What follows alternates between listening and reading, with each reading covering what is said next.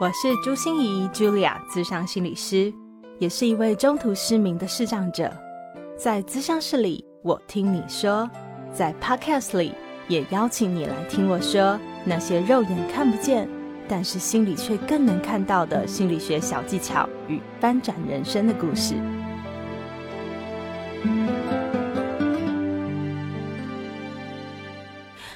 亲爱的朋友，你好吗？我是朱心怡，Julia，智商心理师，欢迎收听朱心怡说心里话。咦，怎么会在星期六的时候可以听到我的单口节目呢？我的从心里挖宝就是我单独来跟你说说话的时间。其实，因为我们星期二的时间啊，我都让给了我们的快闪计划，也就是我们从一月份到三月份有连续三个月的快闪计划，由我跟 KJ 共同主持的无差别抱怨擂台。不知道你有去听吗？听完以后有任何心得、感受、建议、发想，一定要告诉我哦。因为对我来说，这也是我破天荒破尺度，觉得很少啦。我会在呃节目上这么的像我私下的样子，其实我私下是真的。嗯，蛮好笑的，然后呃也蛮放得开的，蛮三八的啊，嗯，就是这个样子哦。那不晓得你习不习惯这样的我呢？那呃，我跟 KJ 共同达成的共识就是，我们想要用更轻松、有趣、幽默的方式来传达心理学到大家的心中。对，所以不晓得你。觉得这样的方式喜不喜欢？那我的制作人是跟我讲啊，他说他真的憋着笑，憋得在旁边听我们讲话，憋得很痛苦啊。那可是我下台。以后我就会觉得超级累，超级累，超级，我真的不知道该说几个累哦，真的好累哦，因为你知道那个好快哦，就是可以可以觉得脑袋真的是转速飞快，然后我为了跟上他的速度哦，然后我还要呃想出很多有料有干货的东西送给大家，所以。我觉得，嗯，其实真的不容易。可是我的制作人跟我讲说，哎，一回生，二回熟啦，你一定有实力，你一定有潜能的啦。啊，我相信我是会有。如果大家喜欢，就一定要持续关注哦，然后给我多一点回馈，让我知道做这样子的事是很有意义的。那也非常非常欢迎你，可以来呃投稿到我们的无差别抱怨擂台。那让我们一起用幽默来击退你的负能量，因为我们相信抱怨就是改变的开始。因为有不满，我们才有可能有一些转机和我们有一些转变。那其实我的制作人也是跟我讲说，哎呀，欣欣，你最近太累啦，你就不要录单口好了。录单口其实对我来说负担是很重的哈，因为我要从整个呃故事的发想啊，然后企划啊，都是我一个人要制作嘛，然后还有好多好多事情，呃，在每一集单口里，我相信你都感觉到，其实我不是就是开了麦就可以讲话了，我一定要经过很多的思考，然后很多的判断，然后怎么样去消化咀嚼，说出一些人话，让你们比较好。吸收，对，呃，我也都是下一番苦功，所以他们就跟我讲说，不用啦，你不用那么逼死自己啊，对对对，我也不想逼死自己哦。可是我真的是觉得我很爱我的听众，然后我很珍惜能够单独跟你们说说话的时间，所以虽然礼拜二我们已经有快闪计划，我还是尽力会在礼拜六的时候伸出单口。那如果我真的快要呃忙死了，没有办法再让自己产出单口，也请你一定要原谅我哦。但是我非常非常的珍惜，也非常喜欢，当然也很希望你很喜欢我们的单口节目哦。也想先跟我们的视障朋友分享一个好消息哦，不知道你有没有听过家族系统排列？如果你没有的话，一定要到我们的 EP 一百一十去听一听什么叫家族系统排列哦，然后听听林支配心理师的声音。为什么呢？因为呃，我在去年的时候啊，跟林支配心理师一起来合办了我们的黑暗学院有一场专为视障的友善场，然后获得了非常大的好评和回馈哦，所以。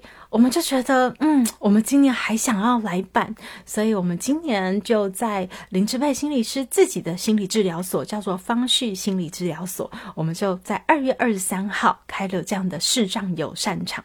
平常要四千块钱价钱的，哦，我们只要收六百块的场地费就可以了。而且为什么叫视障友善场呢？因为我们除了提供到呃台北的三重捷运站，因为方旭心理所就在这个三重。捷运站旁边，我们提供到那里去接驳的服务，然后我们提供了全程的口述影像，因为其实在整个团体的运作过程中，有人扮演主角，有人扮演辅角，然后在整个能量场的流动上面，其实我们看不到，很难掌握得到，你也不知道他的表情、他的姿势、他的动作，那我们会有全程的口述影像来帮忙，然后我们还会有中午的待定便当，因为我们知道视障朋友其实移动去觅食啊，这是一件不容易。的事啊，所以我们都尽量为视障朋友想好这些方式，所以只要六百块的公益价钱，这个真的是场地费哦，你就可以来参与这场视障友善场。当然，不只是视障朋友能来参加，你的协助者、你的陪伴者也都欢迎你，要邀请他们一起来加入我们的这个行列啊。不过跟你讲哦，就二十个名额，就是我们的位置，我们的场地只能容纳二十个，所以麻烦你哦，我可能只能说一次而已，因为马上就会额满的，所以请你赶快、赶快有兴趣的话就去报名哦，我们就会把报名的资讯都放在我们的节目资讯栏。当然，我们的朱行仪视障心理师粉丝专业也会有一篇贴文来专门介绍这一个视障友善场。那如果你说啊，我是明眼人呐，我也没有认识视障朋友，可是我真的很想参加家族系统排列哦。诶，这个系统排列不是只能排家族的事啊，哈，所有其他的事，呃，你都可以上来排，因为它就是一个能量的关系，让你去疏通自己的能量。那呃，如果你也很想报名，但是你不是视障朋友，那这样好不好？如果你很有兴趣，我们还是可以跟方旭心理治疗所这一场报名候补，就是说，呃，方旭心理治疗所这边在三个礼拜前，如果我们一一通知有一些人取消了，他没有办法来，那我们就会马上马上联络你，然后看看你这个时间 O 不 OK？那如果可以，那我们就可以候补上。这样子的方式，OK 吗？好，希望我们好不容易争取到的资源能够给有需要的人。那如果这些需要的人没有那么多，我们也不要让资源有浪费。好，给所有的朋友一起来参与我们这么棒的一个视障友善的公益场。那这一集啊，我想跟大家谈的主题哦，嗯，不晓得你的心里哦，会不会常常会有一种啊？为什么？为什么？为什么？为什么那么不公平？为什么老天要降临这些事在我身上？为什么我要承受这一些呢？为什么不是掉在别人身上？为什么会是我呢？怎么那么不公平的这种感觉？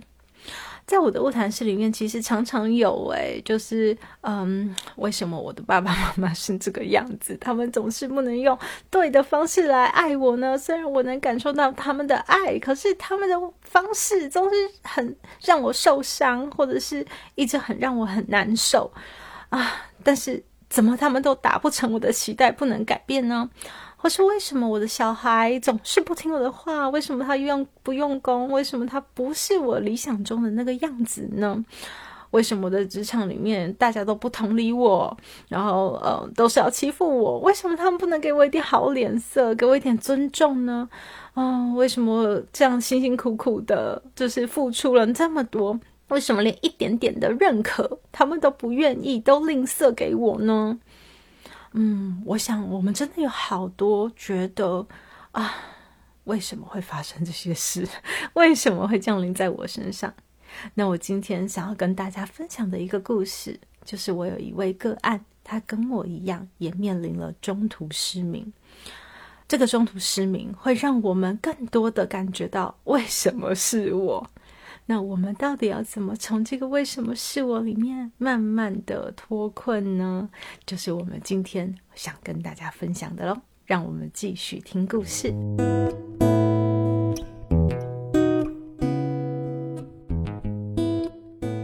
我常常跟身心障碍的社服单位合作，尤其是在处理中途致残的心理调试的时候，因为中途面临障碍的这件事情哦，真的是很需要我们的心理调试来做接受。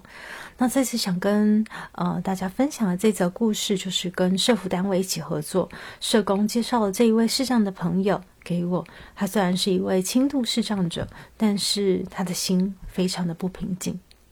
在会谈室里面，我等了非常久，哈哈，等到我左等右等，怎么都等不到。我等到都很想要把电话拿起来拨给我的社工，说他还没来，你赶快问一下是怎样？你确定联络的是对的吗？当那个时候，就一个女生很仓促的跑进来了。哦，那这个女生，我感觉她的衣着非常的。呃，这叫什么明亮吗？对，就是一个鲜黄色的感觉，一个色块啊，穿的很亮丽。然后高跟鞋的声音是咔咔咔咔咔咔，就这样子跑进来了。进来的时候，当然就说：“哦，心理师，不好意思，我迟到了。”这样子，好，我就说：“哦，没有关系，没有关系。”我们就坐下来，然后就开始聊天，然后彼此的互相认识，自我介绍。那我开始就问他说：“哎，嗯，我可以知道你迟到的原因是什么吗？”就是路上发生的一切状况还好吗？有没有任何的状况呢？我真的觉得哈，有时候我是乌鸦嘴，就是常常哪壶不开就提哪壶。一说到这件事情哦，原本哦非常这个 欢快的气氛，好像就马上凝结了，然后他就开始潸然泪下。他就跟我讲说，原来他是一个高职的毕业生，然后以后他就做了这个餐饮业，他是从基层员工开始做起，慢慢慢慢的已经要当上店长了。可是就在这些时候哦，他就。出现了以青光眼被检查出来是有很高的眼压，然后挤压他的眼球，所以让他头晕目眩，然后很难工作。他一开始呢是用点眼药水的方法想要去让这个眼压得到控制，可是发现越来越没有办法。到后来他开始逼不得已一定要动手术，手术青光眼的手术，他说就是在眼球里面像戳一个洞。放掉那个眼压，让那个眼压有气孔可以出去的地方。那当他戳完一个洞以后，他会感觉舒服一些些，眼压消了一些些。但是伤口慢慢愈合之时，就是眼球慢慢又变得很有压力的时候，也就是他又要接受下一次无期徒刑的开始了。而且他一共开了六次的手术，到现在没完没了。每一次手术，他的视力都慢慢的一点一点在退化。他不晓得接下来的生活还会过什么样子。他跟我说：“嗯，他其实刚才也没有迟到那么久，一切都很顺利。可是就是要坐一个电梯才会到我们的物谈室，在那个电梯里面呢，就有一个人就正好站在那个电梯的按钮前面。那其实其他的明眼人呢，就是侧着看，用余光看一下，然后就按了电梯按钮就好了。”啊，可是呢，他视力非常不方便，所以他根本看不到那上面的按钮，他必须要贴得很近很近，他才看得到。但是他又不好意思跟那个人说：“哦，不好意思哦，因为我眼睛看不到，你可不可以帮我按一下？或者是因为我眼睛不太方便你可不可以站在那边，然后我很近的看一下，呃，按钮应该按几楼？”他就装作若无其事的。以假装 哈跟那个人是到同一个楼层的，然后就跟那个人一起出了电梯。等他出了电梯以后呢，他才发现，哇塞，这是顶楼诶！所以他刚才啊，就是一层一层的爬楼梯下来，然后才到我们的物谈室。当他跟我描述完这一切的时候，他就有非常多的难过，当然也有非常多的生气，就跑出来告诉我说：“为什么？为什么是我？为什么那么不公平？为什么这些事降临在我身上，不是别人身上呢？”然后他也马上就转移一个目标，就问我说：“心怡，我跟你讲，我今天真的就是冲着你来的，因为别人都跟我讲说你很勇敢，你很坚强，你的眼睛比我还不好，嗯，可是为什么你还可以拿着手杖去那么多的地方，一个人跑跑照，然后还到处说你的生命故事，还做了那么多事情？我很想跟你一样。”那么的勇敢，那么的坚强，你跟我讲要怎么样才跟你一样能那么有力量？听了这个问话，其实我脑中真的是呃好多条线，然后很多乌鸦飞过，也很多问号，就是勇敢好坚强是吗？那时候我就跟他讲说，嗯，好，我等一下会想回答你这个问题哦。可是我想说，我可不可以先说一个小故事，你听看看？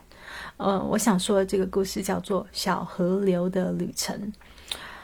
嗯，从前从前有一个小河流，它就是不停的流着流着，流过了高山，流过了原野，流过了村庄，也流过了都市。在每个地方呢，它都慢慢的流着，而且它很聪明，它都知道说，哎，这个地方如果有一点啊，此路不通，啊，我们河流就转个弯嘛，对不对？然后就绕个道，好像也就越过去了。他发现哦，原来我的终点是要去这片海洋，我好想流到海洋去哦。可是就在流到海洋的过程中，最后一里路，他发现哇，他面对的是一个非常浩瀚的沙漠。在这个沙漠里面，他他根本流不去啊，因为他流进沙漠以后，他马上就不见了，所以他就不肯再流了。他就停在那里，不肯再往前进了。他拼命的问说：“为什么这片沙漠要出现在我面前？为什么 这样我流不过去了？我左钻钻，右钻钻，也都没有路可以流，要怎么办呢？难道我就要待在这里吗？”可是我待在这里好像也不行啊，因为这里就是沙漠的边缘，我慢慢好像也会被蒸发掉，也会不见，也会干涸掉，怎么办？嗯，那时候他就听到沙漠用他的声音跟小河流说：“河流啊，你可以到海洋去的，你其实是可以的。可是你要学一件事情，就是你要学着把你自己交给微风，你要把你自己化成水蒸气，把你自己交给微风，你才有办法到海洋去。”哇！小河流听了就觉得好可怕，难道我要消失不见吗？我一定要这样做吗？可是小河流他决定，他还是得把他自己变成水蒸气，交给了微风，让微风慢慢的带他，慢慢的带他穿越了沙漠，再开始一点一滴的汇集成。一个水滴，然后再开始慢慢变成一条河流，最后这个河流再流进了大海里面去。当我讲完这个故事，他愣愣的看着我，他不明白我干嘛要讲这个故事给他听。我告诉他，我说：“你不觉得你自己现在就是在走小河流的旅程吗？”当他开始意会到的时候，他说：“对，对我现在就是面临了一个好大的沙漠，我越不过去，怎么办？”我就说：“ 这就是我的选择。如果你说我坚强勇敢，我并没有解决我的视障。”我的右耳听不到，我也完全没有解决我的听障，我的右手右脚也都不协调不平衡，我也没有解决他们。但是我只学着一件事，就是认输。我只学着认输，然后把我自己交给老天，想办法回应这件事情。我没有解决这些让我很痛苦的事情，但是我只学会了，就是让我自己。非常非常的能够去面对 这种无力感，投降认输。当我放弃抵抗，当我放弃挣扎的时候，我发现了一件事，就是我才有可能赢得回我的人生，我才能像小河流一样，慢慢再重新用新的方法，慢慢用新的方式汇集成小水滴，变成河流。最后到达我的海洋。我说：“所以啊，如果你得说我很坚强，我很勇敢，我告诉你，我现在做的所有事情，我都不觉得它叫坚强勇敢。但是我的确觉得那时候的我很有勇气，因为我选择了放下我自己。经过很长的一段谈话，当我们两个人肩并着肩从物谈室走出来的时候，我们要一起坐电梯下楼。”而同样的又发生了，就是有一个人也站在电梯的按钮前面，挡着我们的视线。正当我准备要开口的时候，我听到一个颤颤巍巍的声音，就说：“呃，不好意思，呃，我们看不清楚，可不可以麻烦你帮我们确认一下，我们是不是按了一楼的电梯呢？”我那时候。真的是紧紧、情不自禁的、紧紧的握住了他的手，抓住了他的手。我觉得好激动哦，因为我觉得这一刻真的很不容易。当我们一起走出电梯的时候，我给了他一个大大的拥抱。嗯，站在阳光下的他真的好亮眼哦！那个亮眼不是因为他穿的是鲜黄色的衣服亮眼，而是那个笑容好亮眼。他带着泪告诉我说：“嗯，好像选择认输也没有这么难嘛，也没有这么的痛苦，好像也可以做得到，是吗？”是我以前都是用。呃，认输、投降，呃，或者是面对我们的无力、放弃挣扎、放弃抵抗这些事情，这些字眼来描述那个过程，或者是用接纳事实。对，但是我现在觉得有一个更好的字眼，就是臣服。这几年有一本非常畅销的书哦，叫做《臣服实验》，就是我们实在太渺小了。但是我们总是很想用很渺小的力量去对抗，就是很以软击石，你知道吗？就是很多事情我们是逃不掉、躲不过、也避免不了的。我们好像就得要去经历这一招，虽然我根本不晓得为什么我要经历这一招。对，可是我们为什么一直在问为什么？为什么？为什么是我？为什么那么不公平？为什么这些事情会降临在我身上？我们为什么一直要问为什么？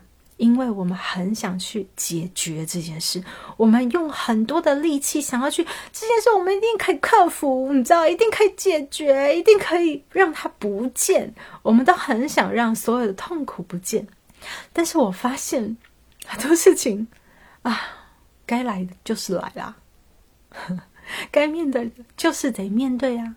所以你越早。愿意去承认自己的渺小，承认自己的无能为力。你越早可以脱困，你越早交托，反而越早去到海洋。可是你越是拗在那里，哦，为什么？为什么要遇到沙漠？鬼才知道你为什么会遇到沙漠嘞！我也不知道为什么我自己会得脑瘤啊。虽然我现在感觉它是有意义的，但是老实说。为什么？为什么老天爷要这么安排？我也搞不清楚啊。对，所以人不能去想天的事啊。我就觉得，当我们一直在问为什么，是因为我们很想要扭转，很想要改变。但是很多时候，我们真的扭转不了，也改变不了。我们越早去束手就擒，越早学习臣服。臣服真的不是摆烂哦，不是说你什么就不做，然后就算了啊。我今天遇到什么事啊？就是这样子，不是，而是你臣服，是，嗯，你放掉自己的喜好性，你放掉自己自以为说这件事情一定是好，这件事一定坏，这件事非要这样做不可，然后我好想要这样这样哦，然后这样做才是对的。你放掉了这些事情，你愿意臣服，就跟生命不断转动的巨轮说 yes。反正你就是要来，我就跟你说 yes，你来吧。我不知道你要教会我什么，我也不知道你要让我学会什么。可是我既然逃不掉、躲不开、避免不了，你就来吧。就跟金凯瑞说的那个 yes man，他演的这部影片哦，yes man，你就是不断的跟你的生命，你你如果真的没办法改变，你就是。赶快跟他说 yes，因为你越快说 yes，你就越快能够得到你想要的人生，你的人生主控权才可以又回到你手上。我非常喜欢一个谚语哦，就是尼泊尔的祈祷词，他说：“愿神赐给我们胸襟和雅量，去平心静气的接纳我们不能改变的事，赐给我们勇气去改变我们能改变的事。”然后也赐给我们智慧，去区分什么是能改变，而什么是不能改变的事。我觉得学习臣服就是这样的一件事情，就是你不要再把你的力气花在你没有办法改变的事情上了。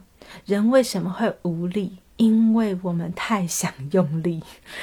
因为我们太想要改变、解决所有我们想要改变、解决的事情，所以一再推动，我们才会觉得无力呀。那无力其实是在告诉我们一件事情，就是不只是你太用力，而且你用错了力，你的力量应该用在其他的地方上。所以，不是要去解决你的这个痛苦本身，要去臣服你的痛苦。但是，就像我开始接受了我的视障听障，我们才有智慧去回应，呃，去学习，用各种不同的方法去赢回我们还是属于我们的一切，还是能做到我们想做的一切。所以，我想要告诉大家，那个为什么？为什么？为什么？我们心中如果越多这样子的念头。啊，我们越是要学习的臣服，学习的让我们自己知道，我们真的太渺小，我们能改变的真的很少。就像我所说的，心理韧性里面最重要的是柔软和弹性。当我们柔软自己，然后当我们有很弹性的思维。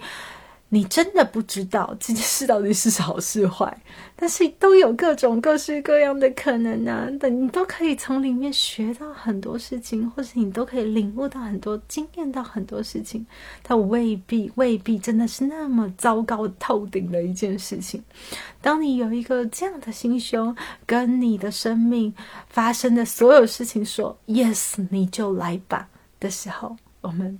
反而才能够开始赢回我们自己的人生。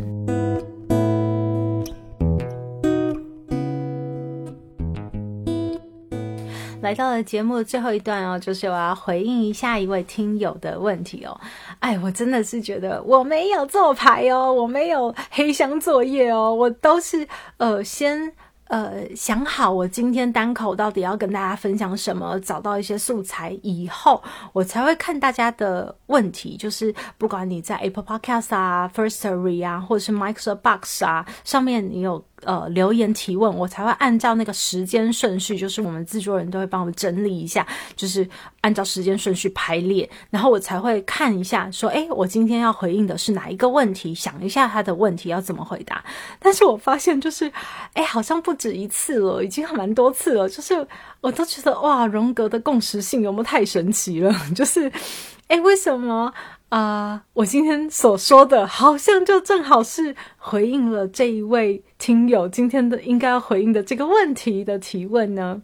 好，那在我正式的说这个问题是什么和回应这个问题之前呢，呃，我想要先跟大家严重澄清一下哈，因为我的前任制作人跳出来了哈，嗯，应该是说今年我们的新制作人 Amy 哦，就是正式的走马上任。那我们旧制作人呢，就是我们的 Kelly 哦，因为他的身体不适，所以他必须得有一段时间能够去调理。但是我觉得 Kelly 真的是我们幕后的这个守护天。使 常常提醒我们，常常关心我们，说：“哎，什么东西记得了吗？什么东西有没有做好啊？你们那天还顺利吗？”这样子，他很有责任感，然后也是一直在给我们做很坚强的后盾，感觉就是我们忠实的听众哦。所以趁着 Podcast 里也给 Kelly 最衷心的祝福哦。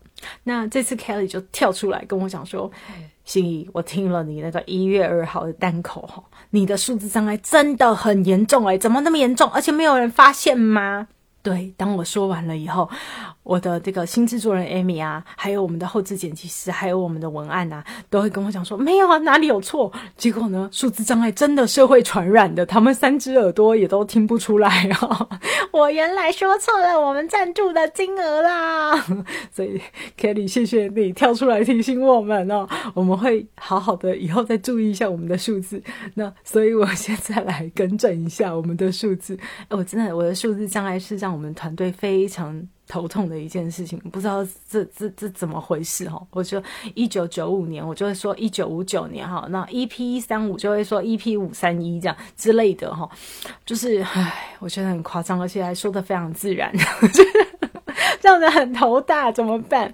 好，然后所以要跟大家严重的声明，我们的互惠式的订阅式赞助的金额哈，呃，我们有呃三个方案。好，第一个叫做心理许愿池，第二个叫心理的树洞。那如果你希望我用一集的节目，完整的一集哦，来回应你的问题的话，可能就是要使用这两个方案哈。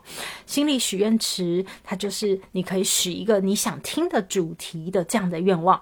那呃，我们订阅式赞助的金额是一九九哈，因为我本来是说九十九啦，然后我们的制作人就跳出来说，怎么会那么便宜？你以为你在菜市场买菜哦？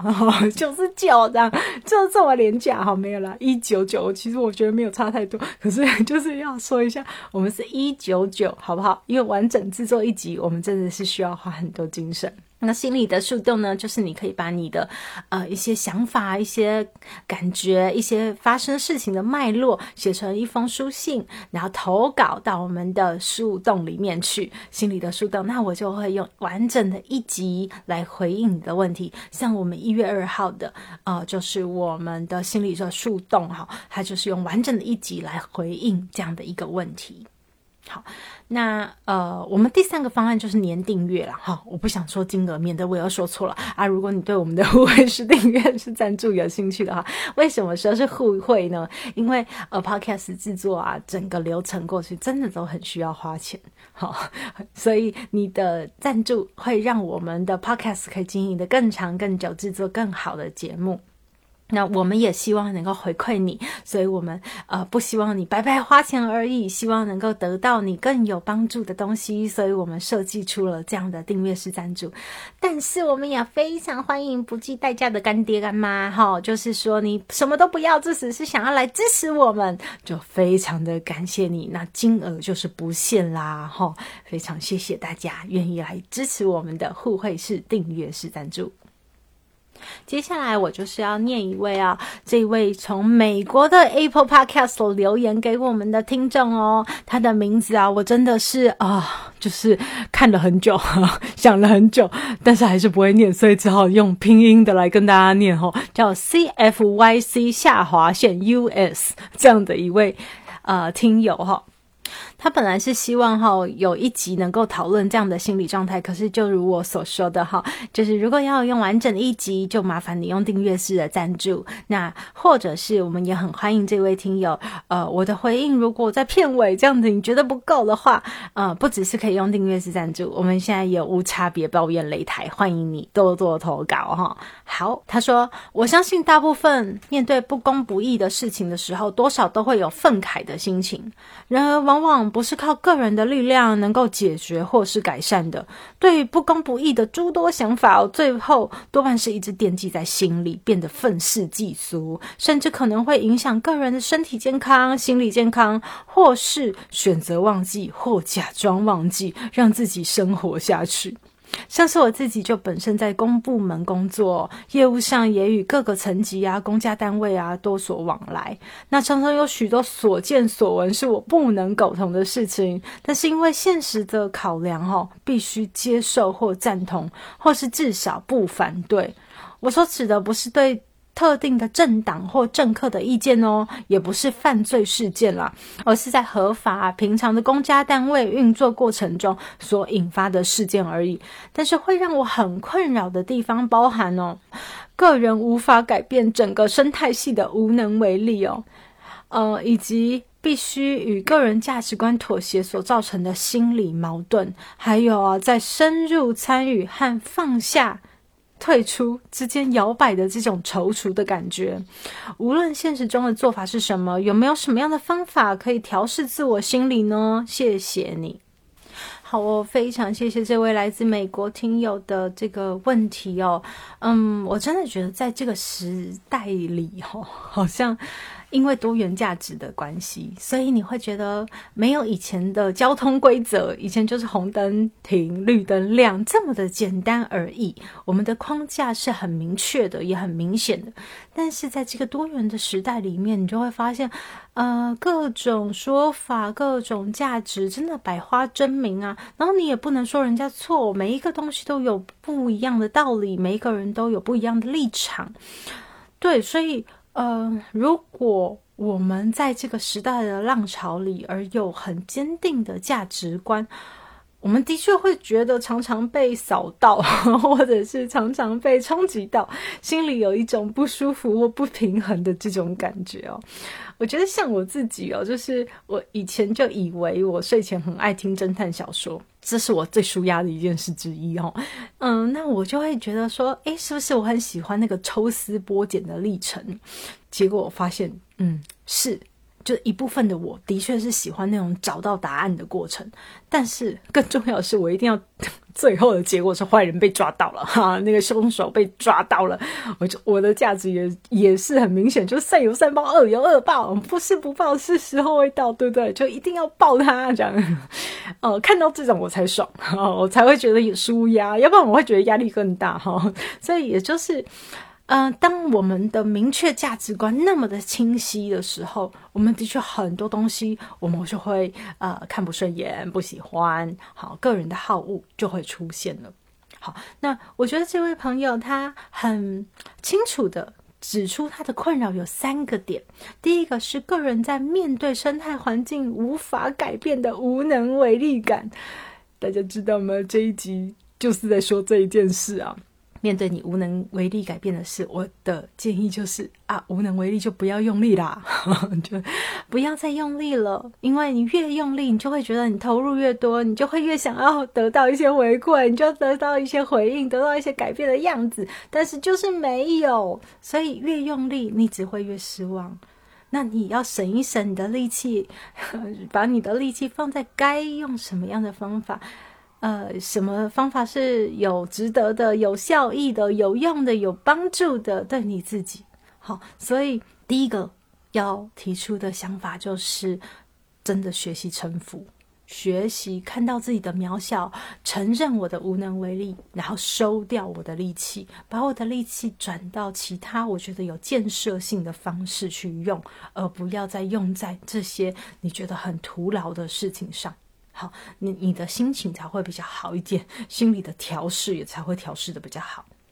那第二件事就是跟个人的价值观很多妥协的矛盾，对不对？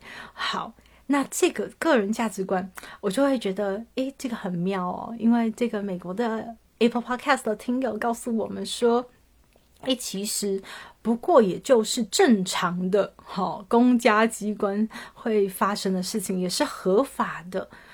看起来是没有踩到红线的，也就是没有踩到你道德价值观的底线，但是你就是看不顺眼呵呵，看不下去，对不对？所以这个时候，到底是环境有问题，还是我需要改变呢？嗯，我相信你问我这个问题，一定就是我们自己要怎么样去让我们自己舒服点。那个时候，我就会觉得是我们要审视一下，是不是我们自己的道德价值观太非黑即白了，就是不是对就是错，不是好就是坏。我们的道德价值观这件事不是正确，就是一定要改变它，不改变它，我就会觉得 我很愧对，或者是我觉得很看不下去这样子。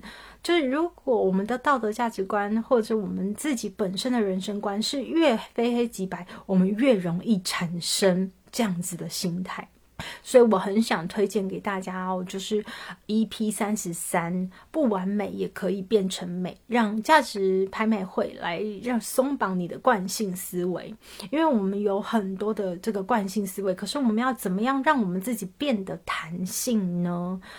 就是。不是只有黑和白，而是在这个过渡里面，可能有很多色彩、很多不同的 colorful 的事情。有一好可能没两好，然后不可能又要马儿好，又要马儿不吃草。在这个过程中，有各式各样的可能性，有各式各样的看到。所以，可能你只是站在你的立场、你的观点、你的想法去解读事情，但是可能都有很多不同的面向。所以，心理调试一个很重要的地方，就是我们不能执，着我们必须得从一个点变成一个线，从一个线变成一个面。当你的思维可以如此的开阔的时候，你的思维就非常有弹性，你也比较容易消化得了你自己的情绪。好，所以 EP 三十三再次推荐给大家。好。然后他说，让他困扰的第三件事情就是他到底要选择深入投入，还是就是要撤退呢？这种行为上面哦，真的很矛盾哦，真的很不知道应该怎么办。